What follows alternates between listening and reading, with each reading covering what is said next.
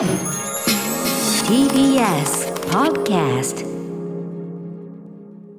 時刻は8時になりました。TBS ラジオキーステーションにお送りしているアフターシックスジャンクションラジオでお聞きの方そしてラジコでお聞きの方もこんばんは。パーソナリティのライムスター宇多丸さんはこの後東京 MX に生出演するため金曜のパートナー TBS アナウンサーの山本匡晃と今夜のお相手映像コレクターでビデオ考古学者のコンバット REC さんとお送りします。よろしくお願いします。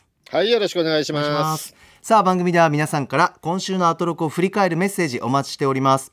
あの曜日の特集が良かった。あのライブが最高だった。あの話を何度も聞き返しました。などなど皆さんのハイライトもお知らせください。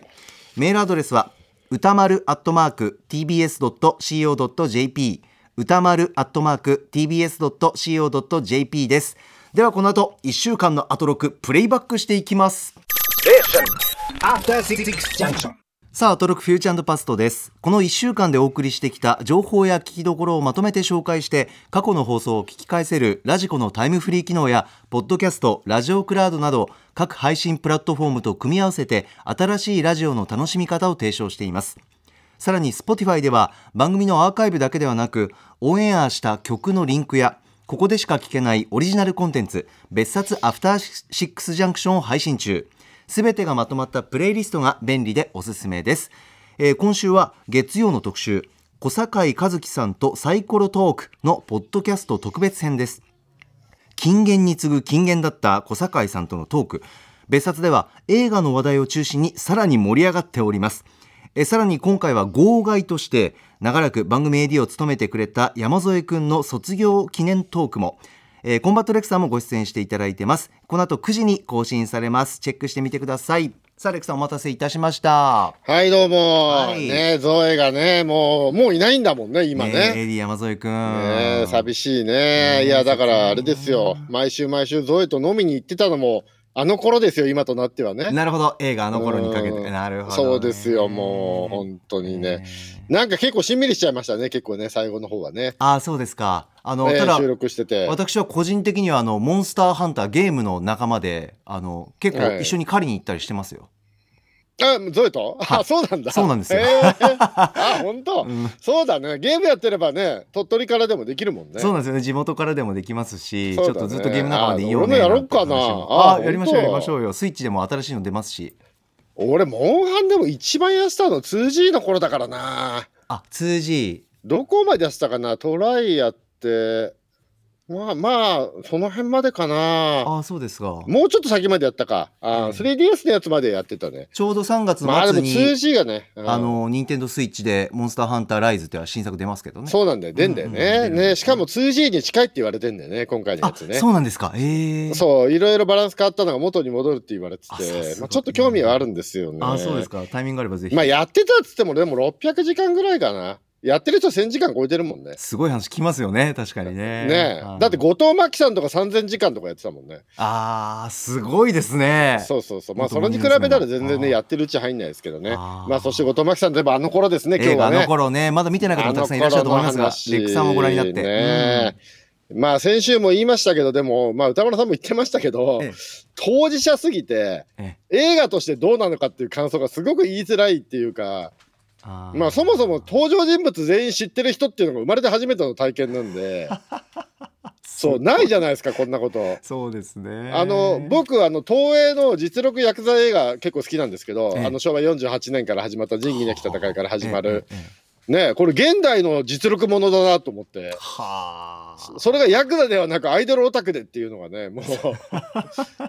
ね主人公ねが蘇ったよと思って実力ものがと思いましたね。そんな感覚なんですね、うんその実力のね仁義なき戦いを見ていた広島ヤクザの人たちってこういう気持ちだったんだろうなと思いながら見てましたねあの頃ね。そことかぶってくるのはすごいですね。もう 身近な人たちが出てるから、映画としてなかなかどうなのかとかよりは知り合いが出てるって気持ちになっちゃいますよねやっぱりね。そう当時のヤクザの方々もきっとこういう気持ちだったんだろうなと思いましたね。レク。さんですか作品というかもう知り合いって実はこんなところあったんだみたいな、そんな発見みたいなことの連続なんですかねレクさんからするともっとこうやっぱりいやでもやっぱり小釣さんがああいう人だっていうのは当時から言われてましたし、うん、あ小釣さんじゃないんでしたっけ？コズミンか。あコズミン。こあそうコツリン、コツリンじゃなくてコズミンになってるんでね。はいそうそう。うんまあでも、ああいうのも知ってますしね。エピソードも結構知ってるのも多かったんへで。ーねえ。まあ、それを改めて見ているっていうね、うん感じでございましたけどうんね。いや、でも、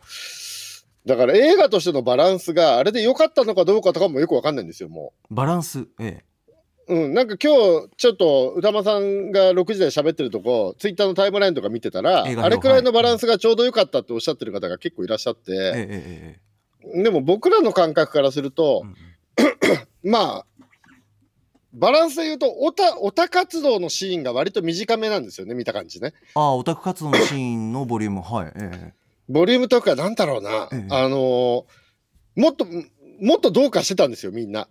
ああのあんなもんじゃないともちろんいうもちろん人それぞれだけど、もう太田名乗ってる連中っていうのは、もう例外なくどうかしてたんで、あのー恋愛研究研究会の面々ももっとどうかしてる瞬間はたくさんあるはずなんですけれども、ええ。その友人との友情の方を結構描いてるじゃないですか。はい。友情とかわちゃわちゃの方を。絆とか和とか。だから、で、僕らはその頃モーニング娘。に何があったとか、この人たち描かれてないとこでこういうことやってるとかは脳内保管で勝手に見見えるんですけど、ええ一般の方は多分その劇中で書かれてる情報しか見れないから、はい。あ、まあ、こんぐらいの感じでオタ活してたんだっていうふうに多分なると思うんだけど、実際はね、うん。実際はもっとどうかしてる感じでしたよ、みんな。そのね、どんぐらいかっていうとね、ええ。水島新司先生が南海ホークス好きぐらいみんな入れ込んでたんで、えっともうそんぐらいの感じですね。もうだから、えもう24時間モーニング娘。のことしか考えてないみたいな状態だったんで、そう、だからなんかちょっとバランス的になんかオタじゃない方が見ると、アイドルという趣味を通して友達とコミュニケーションのためのツールみたいに見えちゃったらちょっと違うなとは思いながら見てたんですけどね。アイドルを応援するモーニング娘。のオタクということで、うんあの熱狂的でうんその心で通じ合って、あの日常生活も楽しいそのあの仲間ができてとかそういう印象でしたけど。まあ、それも全く間違ってないんですけど、えええええななんかこう比率で言うと、なんかもっともっとどうかしてるっていうのが、まあ実際のところだったので。えそのレックさんどうかしてるっていうのは具体的には言える範囲だとどうたと例えばどうどういうことなんですかね？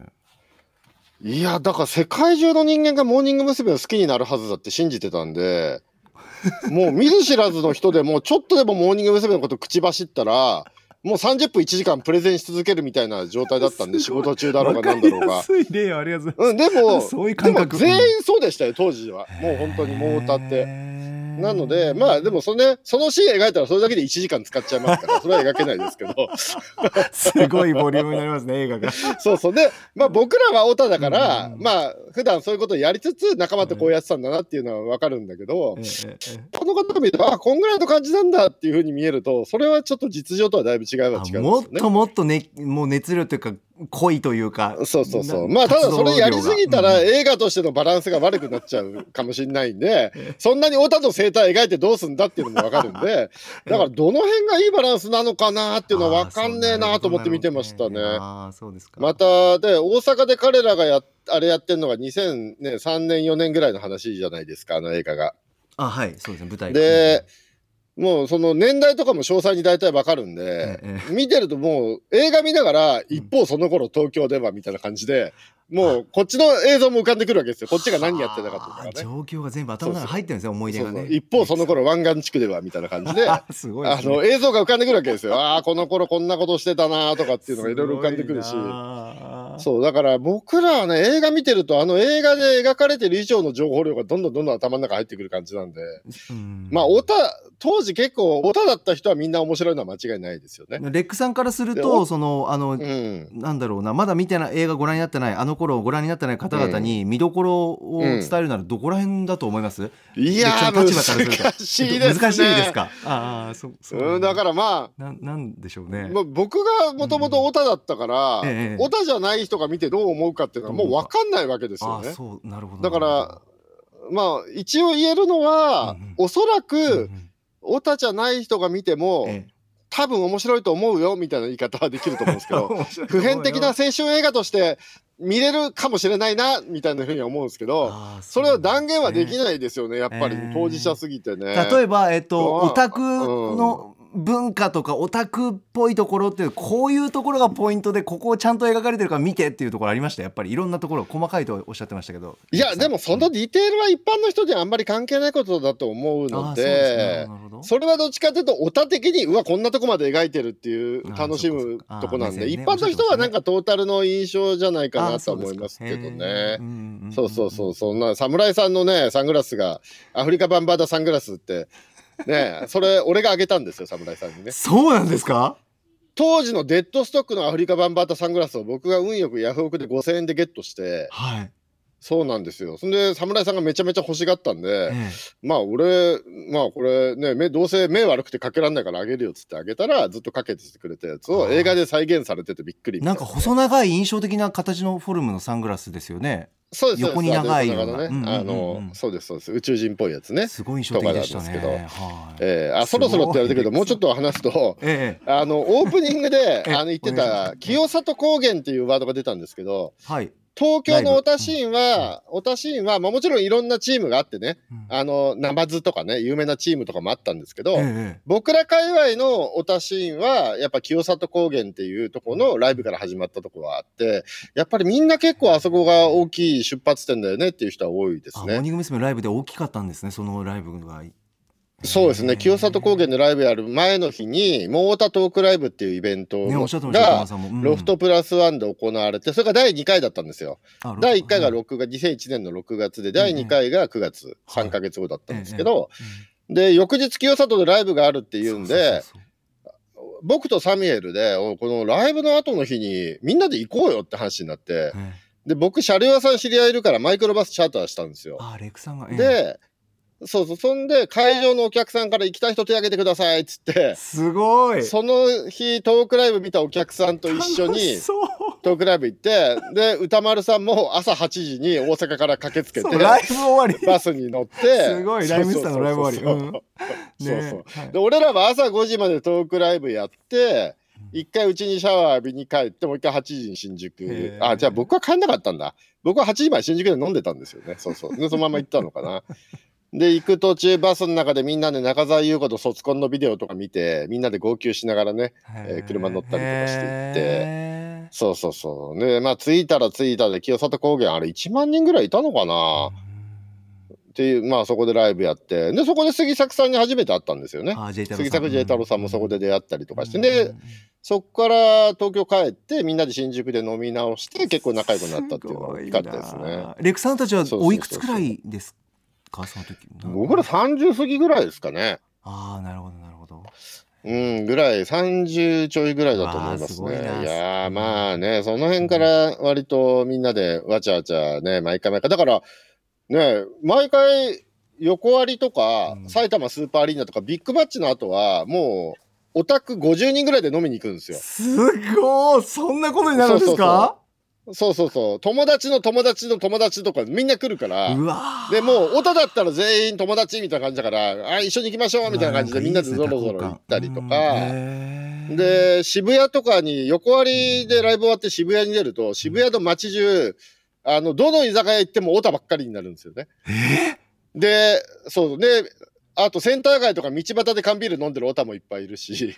ああそう。みんなえ皆さん横浜から渋谷に流れてくるんですか？それは流れて流れて。そうそうそうそうそう。え多くてそんな感じでしたね。でだから普通にみんなで席ばらけるから話してない人と喋りたいからあの普段はね僕ら飲んでるけど歌丸さんとかも普通に大学生の輪の中に入ってへえそうなんだ。飲んだりみたいな感じですよ。だからもう年齢とか職業とか全く関係ないですよね。当時だって大学生とかとよく遊んでましたからね僕ら、うんうんそうか好きなものってつながるってそういうことでもあるんですよね。なんかそていうも感感じでしたね。まあでも、僕らのテーブル避ける人も多かったですけどね。なんですか？すぐ議論したがるんで、議論好きなんで、喧嘩が始まったりするんで。そうかそのジャンジャンルというか系統によってもテーブルあやばいやばい分かれるんだ。もう次、次行けってもそうですね。ディレクターがちょっと画面上から。はい、はい、はい。はい、ということで皆ささんあのまだ見てない方もいらっしゃると思います、映画「あの頃について、えー歌丸さんが今日映画表を6時半過ぎからあ行っておりますのでぜひ皆皆さんタイムフリーなのでチェックしてみてください。では参りましょう。ここだけ聞けば1週間がわかる。アトロックフューチャーパスト。パスト編。2月に22日月曜日からのこの番組のパスト。すなわち過去を振り返っていきます。今夜も各曜日のアナウンサーが振り返りを行っています。まずは22日月曜日。月曜パートナーの熊崎和人です。2月22日月曜日振り返りましょう。6時半からのカルチャートークは映画ライターテラスワホークさん登場。2月22日はにゃんにゃんにゃんということで猫の日。ということで3度の飯より猫が好きだというホークさんによる映画の中の好きな猫一人総選挙をお送りしました。7時からのミュージックゾーンライブダイレクトはシンガートラックメーカーのキム・テフンさんでした。そして8時台の特集コーナー「ビヨンドザカルチャーは小堺一樹さんがアトロク初登場。サイコロトーク形式でですねさまざまなお話を伺っていきました。まあ、小堺さんと言いますと言わずと知れた長寿番組を長きにわたって続けてこられましたけれども。で本当に金言の数々でした。私まだアナウンサー8年目本当にペーペーで帯番組も担当したことないようなそういう人間なんですけれども小堺さんの今回のトークをですね何度もこう聞き直して自分のもう血となり肉となりっていうところまで本当にすり込んですり込んでなんとかこう自分のものにしていきたいなと強く感じました。小坂さん本当に貴重な機会をいただきましてありがとうございました。最後に今週のおすすめグラビアは酒井美紀さんです。42歳芸能活動30年にして人生初グラビアを2月8日発売のプレイボーイで飾りました。まあ、美しいですしかっこいいしとにかくすごかったです。あの新山千春さんのグラビアもありますし宮崎美子さんのグラビアもありますし最近こういったまたこうグラビア活動がどんどん盛り上がって全体的に来てるなという感じがしております。はいそんな月曜日でございますレクさんはい月曜日はまずですねえっとオープニングですねえー、先週ですね、えっ、ー、と、月曜日にサタダンゴマシンさんが6時台いらっしゃって、えー、俺の家の話の話をしたんですよね。ドラマの、はい。えー、クドカンさんのドラマのね。はい、で、そこで出てくる、えー、スーパーゼアミマシンが自分がモデルなんじゃないかみたいなことを おっしゃってたんですけど、なんと、クドカンさんからそれに関してメールが来たね、そうなんですよね。報告で。ね。そう、工藤勘さんからのメールを読み上げ、はい、まあ、税アミマシン、サザダンゴ否定できないみたいなことをね、えまあ、おっしゃり、まあ、アトロクもいつも聞きながら脚本を執筆してるって話で、ね、ね、ね、聞きながら最終回の脚本書いてますなんてね、お話があったりとか、これ非常に、非常に面白いんで、ぜひ皆さん聞いてほしいですね。いや、嬉しいですね、でもね。はあ、でもよく聞きながら書けんなって話ですよね。歌間さんもおっしゃってましたけどね。そうですよね。や、うん、僕も仕事しながらラジオって文字書いてる時やっぱ難しいですからね。なんか創作してる方でラジオだとなんかど大丈夫なのかなっていうふうに、ええ、ねえ、うん、漫画家の先生とかもね、よくね聞きながら作画やるとは言いますけどね、そうですね。うん、でまあでもその作画の時でネームの時は聞いてないんじゃないかなって気がしますけどね漫画家の先生とかもね。そう聞きながら文字って吉田剛とかよくやってますけどねあれほんと化け物ですよね。吉田剛は原稿を書きながらイベントの司会とかやりますからね、うん、あれは本当すごいよね。すごい同時作業ですね。すごいはい、はい、はい、そして20時代。ええ小坂井和樹さんがね登場いたしましたということでいやこれはねいろんなお話ありましたけどもやっぱり、ええ、まあ趣味のお話などねいろいろ伺いサイコロトークでお伺いしたんですけども、はいはい、やっぱりこの番組的には、え、そのトーク番組をどうやって成立させていくかみたいなね、うん、お話のところが非常に興味深かったんでちょっとそこプレイバックしてみましょうか。はいプレイバック。ね興味深いお話でした。ねこれでも、うん高木とか結構これためになる話っていうか、じゃない？アナウンサーの人なんてだって人に話聞く機会多いじゃないですか。ですね、でやっぱりその人、お客様に失礼がないように資料を見て、はい、いろんなこと聞くわけじゃないですか。一、回読むけど一回捨てるんですよねお話伺ってるところね。そうですね。そやっぱりこう、資料を読み込めば読み込むほどあと情報を頭に入れれば入れるほど、そっちに引っ張られてしまって、えっと、私の感覚としてはそっちに引っ張られてしまうとこう人間同士の生の会話になっていかないっていう危険性っていうかやっぱりその場その場で人間が呼吸しながら喋っているので例えばこうなんだろう臨機応変な対応に欠けてしまうような感じがしますね。だからね情報頭に入れるやっぱりでもこれは心がけてるんだ高木とかも。気をつけないとなって思う瞬間がたくさんありました、アナウンサー人生で。うんでもさ自分がめちゃめちゃ好きな好きでものすごいその人のことを知ってれば、はい、丸腰でもいけるけど、ええ、そんなに知らない人と話すこともあるわけじゃないですか。そうなんですよ。その時に丸腰で行くって結構勇気いりません？これ。丸腰はダメですね。アナウンサーは特に行けないのでうん丸腰では絶対行かない。ただ情報をたくさん入れていくんです。それはそれはするんですけど、うん。あのインタビューに入ったらもうなんていうんですかね。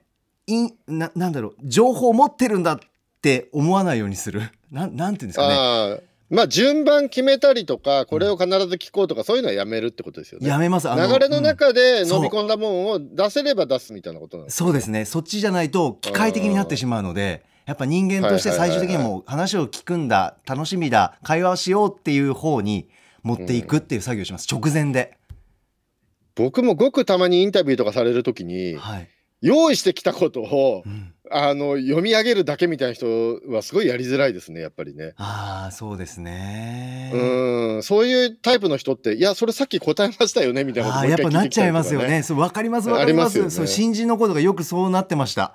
うん。でえっていう顔されたりとかもしましたし 本当に申し訳なかったんですけどインタビュー相手に一個の一個の質問で10個ぐらいこっちが答えてるから用意してきたやつ全部答えちゃったりするんですよね多分ね。そうですね。はいはい。そうですね。だからその出てきた答えの中から拾ってフリーで広げていくっていうことをした方がいいんですよねそういう時って、そうなんです。ね。ですからもう小堺さんの言葉が刺さってしまって刺さってしまって、あの、その日のその相手と喋ろう。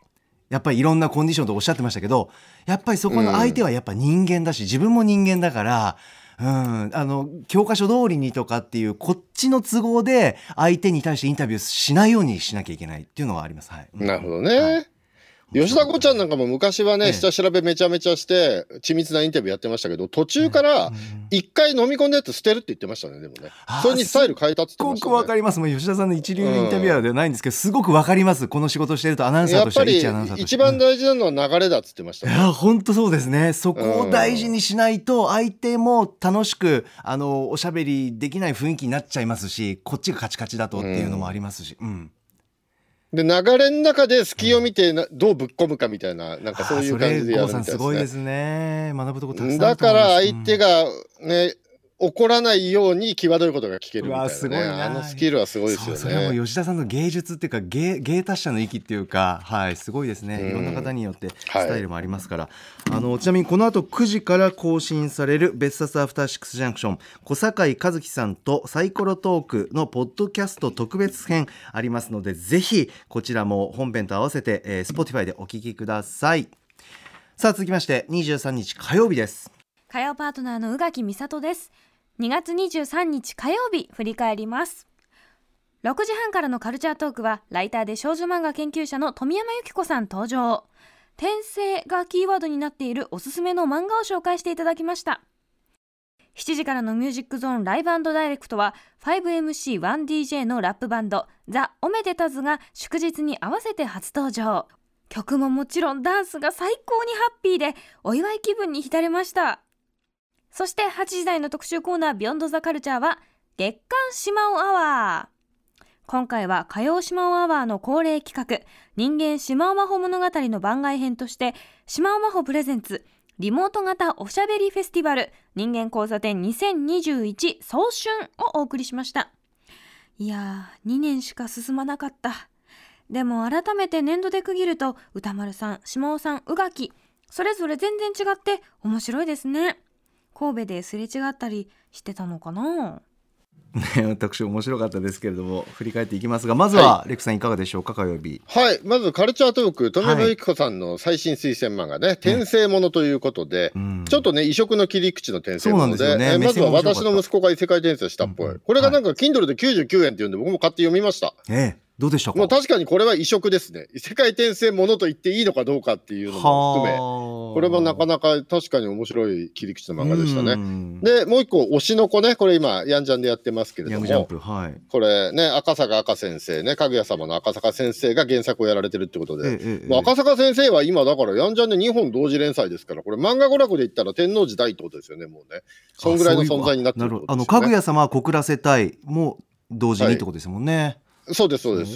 そう天王寺大先生が南の帝王と白龍を一緒にやってるのと同じですよねこれね。すごいな、うん、で横槍めんご先生ねめんご先生はトークがめちゃめちゃ面白くてね僕クラブハウスでめんご先生の部屋ばっかり入って話聞いてましたね、あそうですか、うん。そうトークがねすごい魅力あるんですよへえ横そうなんだ、はい。チェックしてみたいな。で、まあ、このね推しの子っていうのは何何の話かっていうとね頭あの頃ありましたけどアイドルアイドルオタの話ではい。オタが、うん。えー死んだら推しの子に転生したっていう推してるアイドルの子供として生ま生まれてくるって話です、そうですね。あの主人公の青年がね、うん。亡くなってそうそうそう。でこれでうん。設定だけ聞くと出落ちかと思うんだけど全然違ってねその後の展開が素晴らしく面白いのでこれ本当ぜひ皆さんね読んでほしいですね。これ面白いですよ。昔ね杉作さんとね人はなぜアイドルを推すのかっていう議論したことがあるんですよ、ええええイベントで。ん、はい、でうん。してで杉作さんが出した結論が、あの前世だったんじゃないかって言い出して推しの子どころじゃないんですよ。あの 君の君が推してるアイドルは前世だったんじゃないって言い出してえだって生きてるじゃないですかまだってあっちが。はい。あっちも俺も生きてるのに前世って同時に存在してるの変じゃないですかって言ったらそもそも転生っていう概念時間自体が時空とか超えてるんだから転生した人間と転生後の人間が同時に存在しててもおかしくないだろうって杉作さんに言われてなるほどって僕すごい納得したの覚えてます、ね、すごい考えです、ね、いいこと言うなと思って。すごいです、ね、そうか俺俺だから応援してんのかこんなにいいと思ったことあります。ああ前世がそのアイドルだったんだと自分は。だから今世ですごい応援してるんだと。さすがだな杉作さんと思った記憶があります、ね、すごいなはい。はい。はい、あもう時間がね、あそして20時台、月刊シマワーバー、これメール来てますかね。はい、メール来ております。えーラジオネームやぼてんな連中さんです。火曜日の島ワは面白かったです。歌丸さん、島尾さん、宇垣さん、それぞれの過去を振り返っていく中で、交差しそうでしない人間交差点、面白かったです。島尾さんの90年代ミューズ時代のお話や、えー一瞬生きってタバコを吸うも恥ずかしくて家ではバレないようにしていたとか上半身裸の若者がうろつく渋谷の世紀末感を知れたりと僕のような地方在住者には当時の東京の空気も吸えたような気になり面白かったです宇多田ヒカルさんのオートマティックの衝撃と同時に漫画喫茶のビビアンスー写真集がフラッシュバックしてくる歌丸さんのエピソードも面白かったです。果たして次回は人間模様が交差してくるのか楽しみにしています。次回も期待ということです。はいなんか月刊シマワーバースタイル変わりましたよね。もともと知ってるつもりだったじゃないですか、これ。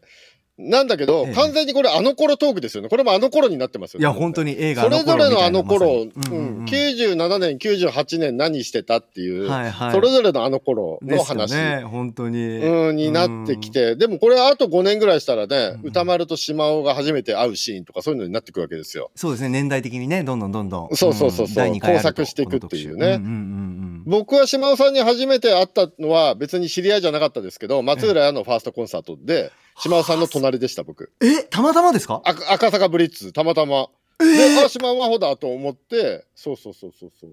えそれでその時喋ったんですか？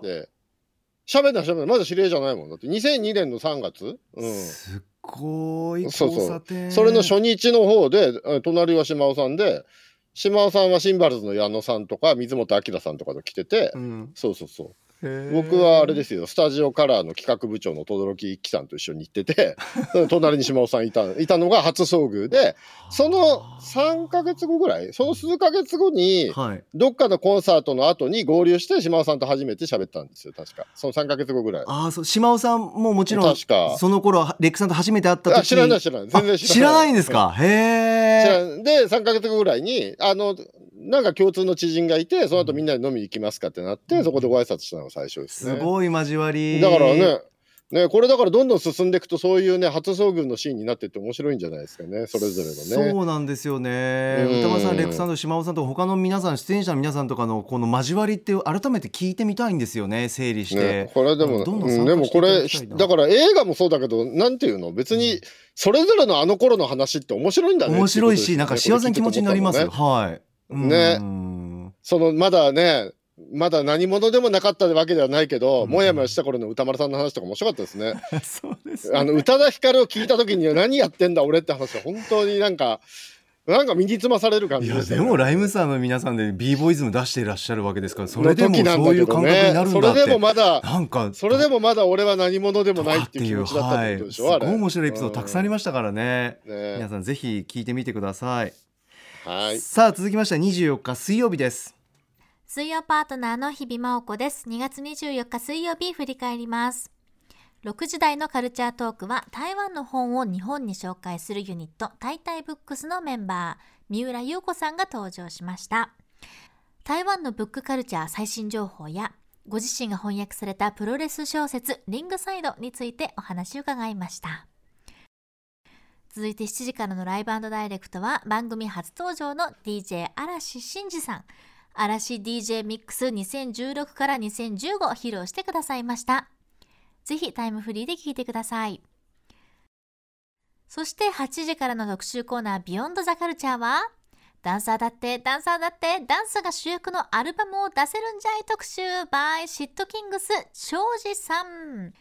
中学校でのダンス必修化などによって以前よりも身近な存在になってきているダンスなんですが日本では職業として確立させることがまだまだ難しい現状にあるということなんですね。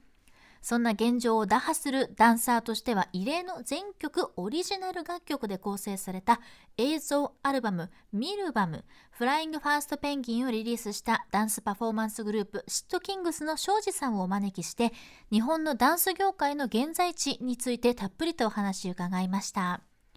確かにあの曲あのミュージックビデオをたくさん見て私たちも楽しんでいるのにあの振り付けあのダンサーの方に思いを馳せたことがなかったと気づいた1時間でした。ダンスはダンサーの皆さんにとっての財産です。思いだけではなくてしっかりと形になるという方法を早急に考えなければならないと思いましたしそういったシステムができればできるほどよりダンスが日本で確立されていくそのきっかけにもなると思います。引き続き考えていきたいですね。そして最新のダンスシーンなんかも引き続き庄司さんに伺っていきたいなと思いました。以上水曜日でした。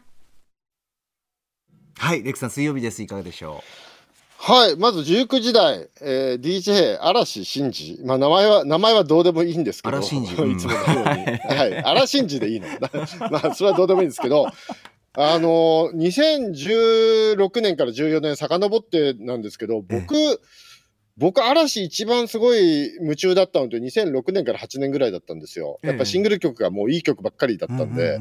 で、その後ちょっと、なんか曲が落ち着いてきちゃったなって感じで、ちょっとあんまりチェックしなくなってたんですけど、はいそのこの頃も全然いい曲あるんですね。いやもうたまんないラインナップばっかりでしたよも全然チェックしたかったけど、こんなにいい曲あるんだと思って、いや、これちょっとね、全部掘らなきゃなって気持ちになりましたね。本当ですよそんなミックスでしたよ。本当聞いてほしいですねこれ。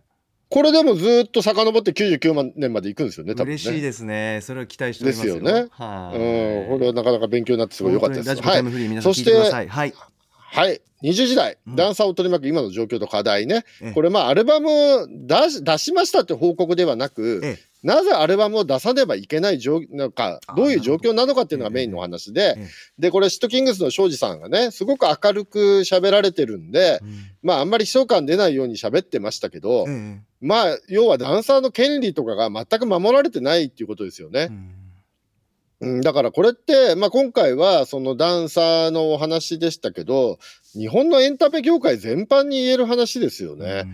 だから例えばアニメーターの方が日本ってあんなに素晴らしい新アニメがたくさん見れるのにアニメーターの年収は100万円しかないとか漫画家の先生も単行本が売れれば生活できるけれども連載だけだとアシスタント代で赤字になるとか、なんかいろんなこうねエンタメ業界が抱える問題点ってあるじゃないですか。ええなんか真面目にそういう業界が抱える問題をこの番組定期的に取り扱った方がいいんじゃないかという気がしますけどね。あやっぱりやりがい搾取が横行してるわけですよ。好きなことやれてるんだから食えなくてもいいでしょとか貧乏でもいいでしょっていうやり方でーうんあの作ってきてるじゃないですか日本のエンタメ業界って。やっぱそこにすごい問題があると思うんですよ。や。りがい搾取それはやっぱり、うん、この番組はカルチャーキュレーションの看板掲げてるんだったらうんうん。それもっとやっていった方がいいんじゃないかなと思いますね。あー問題提起という意味でもはい。そうですね。さあ続きましては25日木曜日参ります。はいクエン酸ユーザーのうないりさです。今日も元気いっぱい2月25日木曜日の番組内容を振り返ってまいります。今日は非常に音楽的な一日でしたまず6時30分からのカルチャートークは白夜書房森田修一さんが登場。歌丸さんがブブカで連載中のマブロンで取り上げたアイドル的ソングを一緒に聞いていきました。続いて7時からのミュージックゾーン Live Direct は音楽プロデューサービートメーカーのトム・グググさんによる最新作品ミックス。そして8時台の特集コーナー「 Beyond the Culture は楽曲でたどる近田春夫さん特集ということで自伝「調子悪くて当たり前」のインタビュー構成を担当したライターの下井草秀さんとロックからヒップホップそしてトランス果ては CM ソングまで幅広い近田さんの作品を聞いていきました。後半には当日70歳の誕生日を迎えた近田さんご本人も登場し、まあ、短い出演時間ではありましたが近田さんの気持ちカラッとしたお人柄が伝わってくる、えー番組出演となりました。近田さんのなんかこう本当にスカッとした人柄だったりもう常に面白いエピソードに遭遇するそういったお人柄みたいなものがね本当に魅力的で読んでいてとっても楽しかったのでぜひ皆さんもこの自伝手に取って読んでみてください。以上木曜日でした。はいレクさん木曜日です。いかがでしょう？はい。なんかね、ここまでバタバタしてるの聞こえますけど、あの、これは別に尺の計算を間違えたわけではなくてですね、えっと、今週は金曜のあの頃の話、それなりに尺取ってやりたいねって言ったら、岩崎ディレクターえが、えじゃあ頭にやりましょうと言ったんで、はい。頭でやっただけで、頭の無駄話が長くなったわけではないんですよ。金曜日の振り返りを頭にやって、しかも木曜日、近田さんの話も長くやりたいなっていうことで、ええちょっとその後、キュキュッと他の曜日をね、やってるわけで、別にねバランスとか我々が計算上で間違えてるわけでは、そうなんですよ。そういうわけではございません。逆に言うと計算しながらやっているということですね。は いそうなんですよ。はい。そして、えっと、木曜日はい。はい、えっ、と、18時半、えーええ毎月恒例のね、歌丸アイドルソング辞表ね、マブロンの、えーはい今回はなんかちょっと番外編という感じでね、佐々木吉田特集ということでね、うんえー何連、3連発だっけ、えーやりました。はい。はい。で、まあ、こういう形もいいですよね。そうですね。で、この近田さんっていうね、その、のこの後の近田さんの特集で下井草修さんが近田さんのことを歌丸さんの先祖とおっしゃってましたけど、まさにそうで歌丸さんこのマブロの連載始めた時ずっと近田さんリスペクトすごくあってええやっぱり近田さんがや切り開いてくれたから今俺はこれをやれてるんだけどやっぱり近田さんとどうやって違う風に評論しようかってことをすごく考えてたんでねうん近田さんが来る日にこのマブロの特集が来たのもすごい良かったですね。あはい。で、えー、20時代、えーはい近田春夫さんですね。はい。下井草修さんがいらっしゃいまして、近田さんの特集でございます。これメール来てますからね。えーはいお伝えしますラジオネームふんどしゅうで太郎さん、えー今週は木曜8時台近田春夫さんについての特集が最高でした自伝調子悪くて当たり前はすでに読んだ上で特集を聞きましたが下井草修さんの解説の後に実際に音楽がかけられる形式で近田春夫さんの歩みの変遷に触れることでより一層時代ごとに変化を続けていった近田春夫さんの凄さが感じられる内容でした。後半近田春夫さん自身が登場した際はその声のトーンや話す内容から発せられるバイタリティ若々しさが凄まじく放送日の2月25日にちょうど70歳の誕生日を迎えられこれからまた新しいモードでギアチェンジしてどんどん面白いことをやっていく勢いがひしひしと感じられました。ということです。すごく素敵な方でしたね。あの実際にお声聞いていやもうね。好きになっちゃいました。はいああいう年の取り方したいですよね。年齢を全く感じさせないじゃないですか。同年代の友達のように歌丸さんとかとも喋るし。本当にチャーミングで素敵な方で素敵ですよね。もう。うんいやだから人間って年取って人に気使えっていう風になる人と、いや気使わないでくれよってなる人に分かれると思うんですけあどまあ近田さんは完全に後者ですよね。やっぱりね年取って人に気使えよってなるようなおっさんにはなりたくないですね。もう最悪ですね。それが老化なんじゃないかって気がしますよね。あらららはい。そのかその感覚が。ううん。んいやだから若いですよね近田さんすごくね。うん。はい。で、えーこの日はね、えっ、と、下草修さんが近田春さんのお話をしてくれたんですけども、はい。まあ、やっぱ下草さんはお話も上手だし、うん。川勝さんにね、指示していただけあって、もう本当にね、文化的な視野が広いですから、もうこの番組は、その、なんですか、あの、もっと、もっと頼った方がいいんじゃないかと、のど自慢の人みたいな扱いになってるじゃないですか。もっと下草さんにいろんなことやってもらった方がいいと思いますけどね。なる。ほどなるほど。はい。はい。うん、であのちょっとえっとこの特集の中えでえちょっとまあねそのうん力さんもいろんなキャリアがあるのであの僕もよく知らなかったんですけれども、ええ。ああんなに芸能人化してた時代があるんですね。ねちょっとその辺のくだり面白かったんで、ちょっとはいプレイバックしてみましょはいうか、プレイバックはい。はい、これだから近田春とハローフォンの後にテレビとかですごく喋りが評価されちゃってどんどんタレント化していった時代のお話、こんなにタレント活動されてたんですよまあ確かにしてたっちゃしてたのかっていう。僕はだからこの頃の近田さんはまだそんな認識してないんですよね小学生だったんで。あうん、で僕が近田春夫さんを初めて認識したのがこれもちょっと昨日流れの中で飛ばされてたんですけどあのハルヲフォンから、えっと、ビブラトーンズやってその後もうヒップホップやってるみたいな流れになってたんですけど間に短いけどテクノ歌謡をやってる時代があってーあテクノ僕はそこが最初の、うん、 my first 近田春夫だったんでちょっとその頃の曲を一曲かけて良いという許可をいただいたんでかけてみましょうかね。はいなんという曲でしょよろしいですか？はい、それでは、えー、近田春夫 BEEF でレディーハリケーン。う、えーお送りしているのは近田春ビーフであーレディーハリケーンです。はい、これが、えっと、1979年の資生堂のレディバスボンという商品のコマーシャルソングなんですけれども、前だ。はい。だから CM ではレディハリケーンのとこがレディバスボンに変わってるんですよね。へー。このコマーシャルが最初に近田春夫さん僕は小学校の頃認識しましたね。で、これがテクノ歌謡のでも最初期の曲で、これ1979年なんですよ。で、この前のシングル、近田春さんのソロの前のシングルで、えっと、エレクトリック・ラブ・ストーリーという曲があるんですけれども、えその曲は編曲と演奏を YMO がやってるんですよ。えへーすごい。だから、ファーストアルバム出して、4、5ヶ月後の YMO がもう、早速近田さんは、あこれ面白いなっていうんで起用して、はあ。YMO と一緒にテクノ歌謡をやって、で、そのしエレクトリック・ラブ・ストーリーと、あの、今かかってるレディー・ハリケーンは、どちらも作詞が漫画家の梅津和夫先生なんですよ。ええそうなんですよ。なんかもうあの梅津和夫先生もこの頃そうなんですよ。この頃音楽活動結構されててうん。あのスーパーポリスってバンドとかもやってたんですよ。梅津和夫先生作曲もやられたりするんでですごく梅津先生の作詞が面白いっていうんでこの時期近田さんはね結構一緒にやられてたりとかして。で今のレディー・ハリケーンの近田ハロハロービーフっていう、えっと、はい。バックの演奏してるビーフっていうグループは、ええ。ーこの後、えっとこの1年後にジューシーフルーツとしてデビューするんですよ。ジューシーフルーツっていうテクノ歌謡のユニットがあったんですけど、近田春夫プロデュースでデビューしまして、えージェニーはご機嫌斜めというね、えー名曲でもう大ブレイクするっていう流れですね。そうなんですよ。いや、だからね、で、で、それを挟んでからヒップホップに行く感じですよね。あーなるほどそうなんですよ。やっぱりこうキャリアが長いんでね、どうしても60分だとね、そこ飛ばさざるを得ないとこもあったと思うので、ちょっあーありがとうございます補足テクノ歌謡期をちょっと振り返ってみました。はい。えーありがとうございますあの皆さんいろんな曲流れますので、ラジコタイムフリーでぜひ聞いてみてくださいさあ続きましては本日26日金曜日参ります6時後半の週刊映画辞表ムービーウォッチメン歌丸さんが評論したのは映画あの頃でした。続いてはこちらです。7時のライブダイレクトは月1レギュラーの DJ プロデューサーの豆腐ビーツさんのミックスでした。そして今は今週の番組内容を振り返っております。さて本日振り返りで紹介した各コーナーはラジコのタイムフリー機能やスマホアプリラジオクラウド Spotify アンカーなど各配信プラットフォームのポッドキャストでもお楽しみいただけます。以上ここまでアトロクフューチャーパストパスト編でした。この後は来週1週間のアトロクの予定まとめてお知らせします.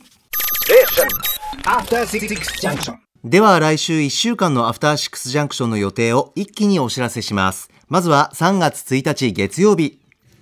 6時半はプロ書評家プロインタビュアーの吉田剛さん。7時は夏川りみさんが2回目の登場。8時はノーナリーブス西寺豪太プレゼンツ洋楽スーパースター列伝。春だからカーペンターズ特集です続いて2日火曜日6時半からは去年11月の推薦図書月間で火曜パートナー宇垣アナウンサーが推薦したチベットの歴史大河小説白い鶴よ翼を貸しておくれの翻訳を手掛けた星泉さん。7時は DJ プロデューサーのターさんが初登場。8時はアニメーションと戦争特集 by 藤津亮太さんをお送りします。3日水曜日6時半は HMV&BOOKS 日比谷コテージの店長花田奈々子さんに春に読みたいおすすめの本紹介してもらいます。